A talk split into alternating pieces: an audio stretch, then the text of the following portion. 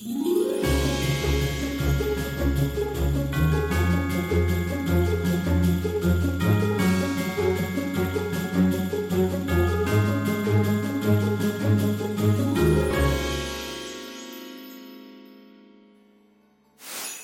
Well, Merry almost Christmas, everyone. My name's Richard from Hong Kong, and I'm so excited to be able to share our Christmas message with you. Woohoo! Come on, I got a Christmas tree, I got a fake fire.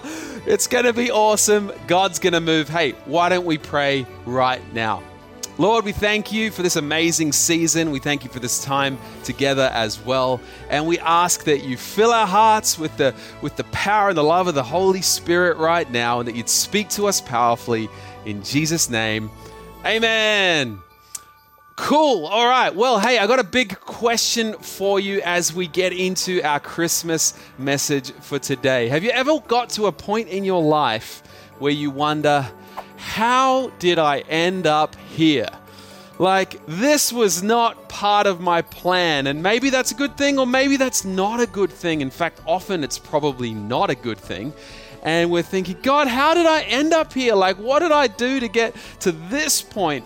Well, I want to share with you an encouraging story uh, from the Bible. We're going to look at the life of Joseph uh, in, in the Christmas story, right?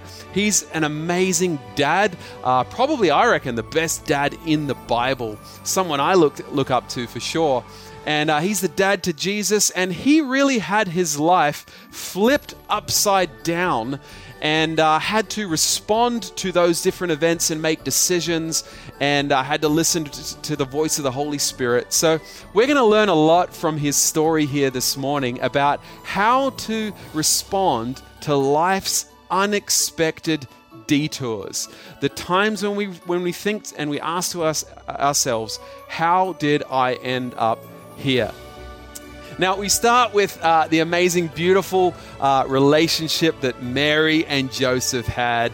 They were a young couple, uh, engaged to be married, very much in love. Uh, beautiful story. And we've got to understand that in their culture, in the Jewish culture, an engagement was a big deal probably even more of a big deal than what we're used to in today's society. You see, in Jewish culture, an engagement was legally binding. Uh, also, uh, people even referred to the woman as his wife before they're even really fully uh, married. Yet they're living in separate homes with their own families, and they do that for a year before they come together uh, in, you know, like a full on kind of marriage. So and engagement was a big deal in these biblical times, and I think it's an important part of this story because their decision to be married was a good plan, right? Hey, I think marriage is wonderful. Marriage has been one of the greatest blessings in my life, and hey, if you're single, I want to encourage you get a God vision for an amazing marriage one day. And also for you married people out there, let's believe that God can touch our marriages. He cares so much about your marriages and your family. And I believe that He can even help us to restore any kind of hurt or brokenness in our marriages out there. So let's let's be get let's get a real vision of marriage here this Christmas. I think that would be a good thing. Anyway, so hey, their good plan of getting married uh, had some bumps along the way, and I see two kind of common uh, reasons why our plans can get messed up in life. And the first one is a sad one, and that's life tragedies. Yes, hey, we do not live in heaven yet. And on this earth, we're going to experience some, some tragedies, some things that maybe we didn't deserve, uh, maybe some accidents in life, or someone mistreats us, or we're a victim in some way. That is true. That is universal to the human experience. We're all going to go through those moments, and they can be real significant detours in our life. Now, the good news is that the Holy Spirit can use those moments, even if He didn't cause those moments, He can use those to do something wonderful in our life. And we see that all through the Bible with p- stories like Joseph and just the crazy turns that. Uh, by the way, the other Joseph, all right, not Jesus' dad, the Old Testament Joseph, the crazy kind of adventure that his life turned out to be. And God used even bad circumstances to do wonderful things there as well. So that's the first one is tragedy, uh, which the Holy Spirit can use. But the second one is when the Holy Spirit kind of gets directly involved and he messes things up, right? When God's plan encounters our plans. And we see that right here in Matthew 1, verse 18, the beginning of this story of Mary and Joseph. This is how, the, uh, how Jesus the Messiah was born. His mother, Mary, was engaged to be married to Joseph. But before the marriage took place, while she was still a virgin, all right, they haven't slept together, she became pregnant through the power of the Holy Spirit. All right, I think that's important. It was the Holy Spirit's plan. God's plan was coming down and intersecting with Mary and Joseph's plan. And we know that we know how the story ends, right? We know that it was the most wonderful, the most incredible plan that God could have created that he would send his only son Jesus to die on a cross for us, to live a perfect life, to uh, give up his life on the cross, to, to rise again, to forgive us, to give us his the power of the Holy Spirit, to give us eternal life. I mean, this is an amazing, wonderful plan. But of course, to Mary and Joseph, this was a complete detour uh, in their own uh, decisions for their own life, in their own plan. And, and it would have been quite a shocking detour. But we need to understand that God does have his own plans, right? He's not just up in heaven, just chilling out, just waking up one morning and, hmm, I think I'll do this today, bang, and I think I'll do that. And, you know, it's not like us deciding what we're going to have for breakfast. Uh, God is up there. He's got an amazing, strategic, more wonderful plan than we could ever imagine. And yet, it's not always in line with our plan. In fact, it says that in Proverbs 16, verse 9.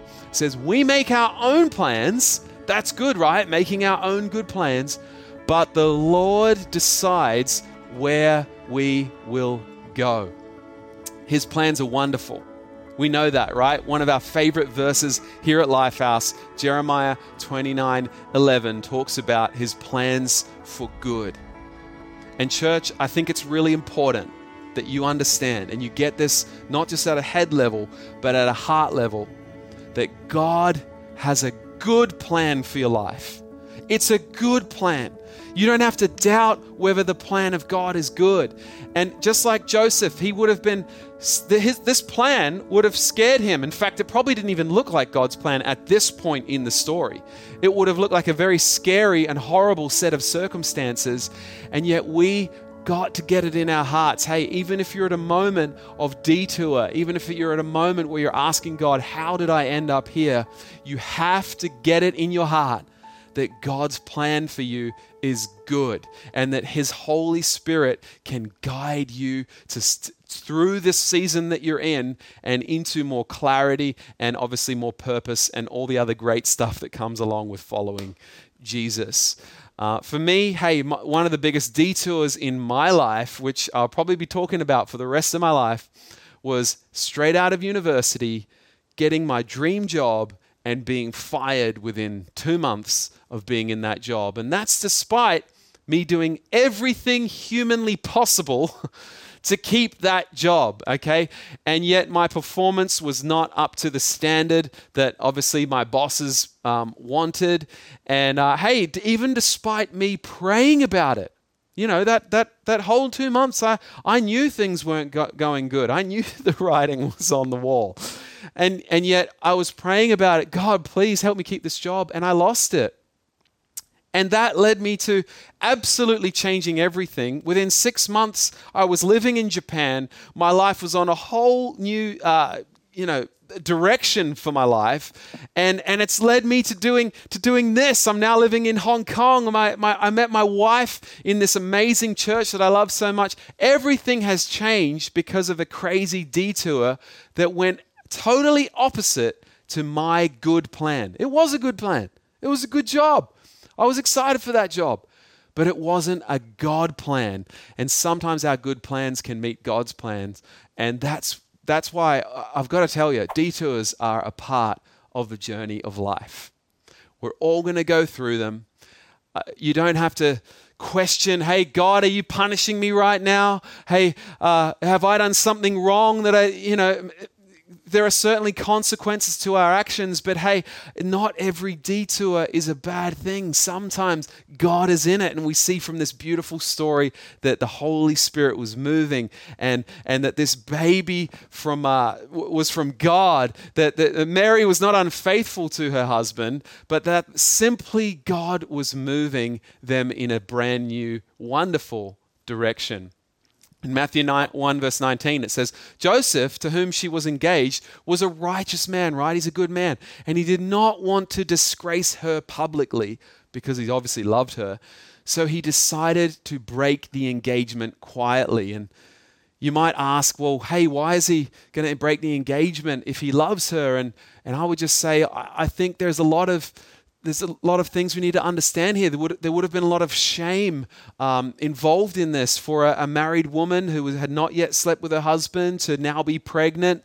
Hey, this looks really bad. And the whole community would eventually know um, that, you know, as she became more and more pregnant, it would become obvious. And there would have been a lot of shame, not only just on Joseph, but on Mary as well. And, uh, you know, for Joseph, this was the heartbreaking but the logical decision, right? This plan made sense based on the new information that he was facing. That the, the, what looked like a tragedy, what looked like maybe even betrayal from his future wife, uh, caused him to make a new decision, to get a new plan in his life. And so it says that he was basically decided, right? He'd made up his mind, and it makes sense. And so, in these moments where we've got a plan, sometimes we do need the Holy Spirit to actually speak, right? That's why we love journaling here at Lifehouse. We want to get in front of God's Word every day. Hey, imagine how good our decisions could be if every day we got in front of God's Word and asked Him to speak to us. Can you imagine how powerful that would be? A, a Christian life living according to God's words and according to the fresh voice of the Holy Spirit. Hey, Joseph was in that kind of a moment and he had that kind of a relationship with Jesus. And it actually says that God had to send an angel to speak to him through a dream in Matthew 1, verse 20. As he's considering this, an angel of the Lord appeared to him in a dream. And I'm actually imagining him, you know, in his bed, kind of wrestling with this. It says he considered it, but he's also dreaming, right? So he's he's thinking and he's asleep. And I don't know if you've ever had one of those nights where you're just wrestling with the hard decisions of life. And I think it's so encouraging to know that God can speak to us there in our beds, there when we're struggling to sleep and in and out of sleep, and God can actually speak to us. And, and the angel says to him, Joseph, son of David, the angel said, do not be afraid do not be afraid to take Mary as your wife, for the child within her was conceived by the Holy Spirit. Now you've got to ask yourself, why was the angel saying, Do not be afraid, Joseph? And I think it was because, hmm, let me think. He was afraid, right? It was he was scared. I I think Joseph was feeling a hundred different emotions at this point in his life right now. And sometimes when we look at the Bible, we see these short little stories, right? Bible's full of just so many amazing different people's stories. And oftentimes they're just condensed down to, into like five sentences, three sentences, eight sentences. And if we actually look at what's happening in the story and we think through the real emotions, the, the, the conversations between Mary and Joseph. Like, how did she deliver that news to him? Hey, honey, I'm pregnant. You know, like, and and this the sadness, the shock that he would have been going through. Uh, you know, the, or he would have been grieving his own future marriage. Um, she would have been devastated as well at his response. Maybe she's, hey, this is from God and he's not believing her. I don't know, but hey, this would have been a, a real a real tough time for both of these people. And, you know, in, in these moments where we have these detours, I want to tell you, emotions are a big part of it. But we've got to be really careful that we're not letting our emotions be the drivers of our decisions. In fact, we've got to make a decision. Hey, the Holy Spirit is the driver of my car, and it's not my feelings right now because we're all going to feel feelings. And I've found in life, feelings are not the best, not always the best decision makers, right? I feel like they're a, little bit like, uh, if I can illustrate it with story of driving, right? I get my kids in the car, and I got four little boys, lots of energy, lots of emotion in the car, all right? All wanting to do their own thing and and if, if I'm driving that car, I, I, tell you, every time we get into the, the, a vehicle, one of my kids, at least one, will ask me if they can drive the car. Okay, now my oldest is six, my youngest is three, so they're not quite qualified to drive a vehicle, especially not on Hong Kong roads. All right, but the thing is, you know, I, have got to make a decision right there. Hey, am I going to let these the crazy kids in the car drive the vehicle, or am I going to be able to essentially, you know, keep the keep the right uh, person driving the car? And I think it's a lot like that with our emotions. You know, we can't just get rid of our emotions.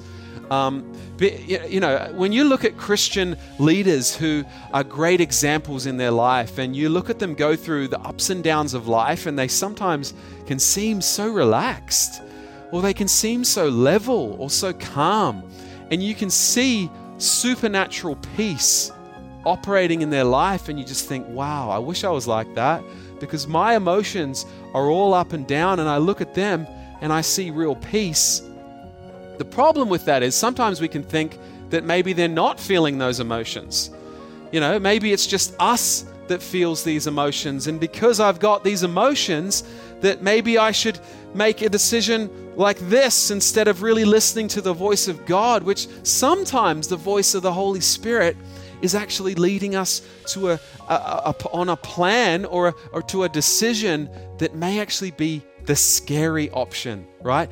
Joseph was afraid to marry her, and yet that's exactly what God wanted. That was exactly God's plan for his life was the thing that Joseph was most afraid of. And hey, I want to encourage you when you look at those Christian leaders who you admire, who you respect, you're not seeing a person who has no emotions. You're just seeing someone who's, who's built their life to stand on the, the strength of the Holy Spirit. They're letting Jesus drive the car, right? The Holy Spirit is driving. And at this point, right now, Joseph really needed to hear from God. He needed some directions. And I find that oftentimes in my life, you know, some of the times when my emotions have been all over the place and I'm thinking, wow, I don't know if I can do that, or, I, you know, I'm scared to take a next step. Oftentimes, God is in those moments and He's done very wonderful things. I think back to, you know, the phone call of calling my parents in Australia and having to tell them, hey guys, my, uh, my holiday in, in Japan, my holiday in Asia, um, it's, uh, it's becoming permanent. And I believe God's called me to be here and to build His church, which means I'm not coming home. I'm sorry. I'd love to be with you, but hey, I've got to follow God and I'm so excited about my future here. Hey, when you you know, when you tell your loving mother that news, when you deliver that news, it's not it doesn't feel all the best. But and she was great about it, by the way. Um, she's amazing, and my my dad's amazing. But but what I'm trying to point out here is that sometimes we do have emotions. And yet, we've got to listen to the voice of the Holy Spirit. And I believe some of you, maybe you've been really praying about something right now, and maybe it's the hard choice, but you've got a supernatural peace about it. Uh, your emotions might be all over the place, but you feel a peace on it. And I would just encourage you to lean into what, what God is saying. Lean into the voice of the Holy Spirit. And I believe you're going to make a great decision because in Philippians 4, verse 6 to 7, we see the power of, the, of, of God's peace. It is supernatural and it, and it goes beyond just our feelings. Uh, it says, Do not be anxious about anything, but in every situation, by prayer and petition with thanksgiving, present your requests to God. Pray about it. And the peace of God, which transcends all understanding, which means it doesn't make sense, will guard your hearts and your minds in Christ Jesus. Hey, I don't think Joseph could have made the decision to, to go ahead with the marriage with Mary if he didn't have the peace of God, the supernatural peace of the Holy Spirit operating in his heart. He would have had to stand on that, not standing on his own wisdom, not standing on his own understanding, or his, even his own decision makings or his own good plans, but to rest on God's great plan and the power of the Holy Spirit. So Joseph Joseph was able to face what he feared the most and to make a great decision, to make a courageous decision. I believe some of you are going to make some courageous decisions over these next few months, right? Come on, right? I believe God is going to do give you some amazing opportunities here and it might seem uncomfortable, it might be scary, maybe it's to get baptized, maybe it's to start tithing in the church, maybe it's to step up into leadership, but Jesus wants to do something great in your life.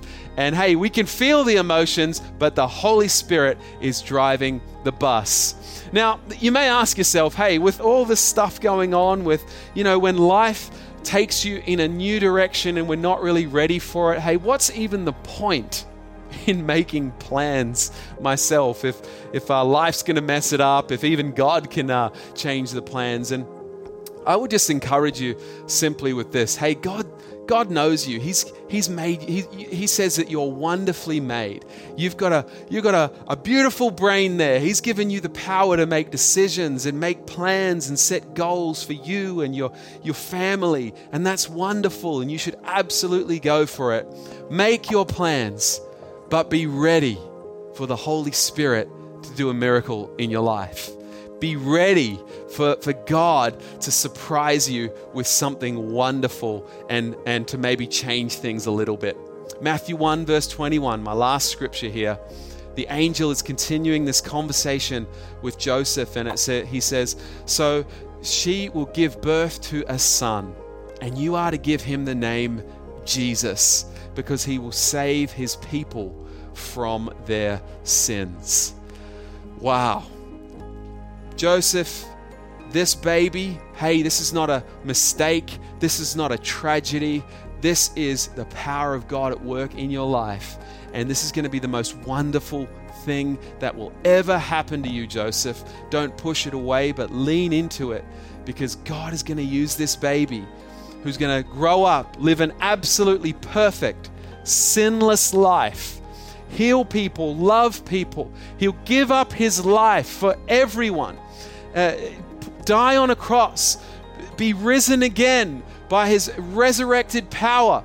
That this same power would be available to us today to change our lives, to change our marriages, to give us a hope and a future.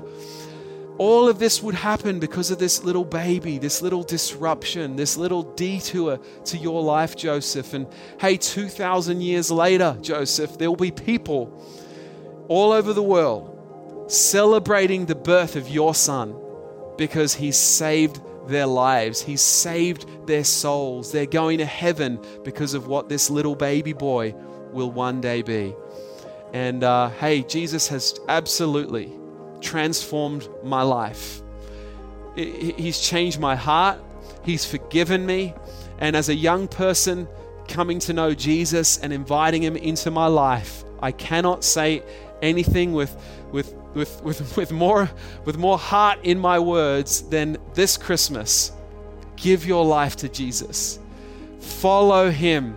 He will lead you on a wonderful, exciting adventure for him that will be a, both an incredible blessing to the world around you and to you as well. And this Christmas, I, I, I just really believe that the Holy Spirit is moving right now in your life, wherever you're watching this from, whether you're in a, a church per, a service in person together, or whether you're at home or on the train or wherever it is, the Holy Spirit is with you right now. And I want to pray for a couple of groups of people together. Let's pray. Lord, I want to pray for my friends today who are maybe going through these bigger questions in life. How did I end up here? Uh, what's going on, God? you know, is where are you leading me?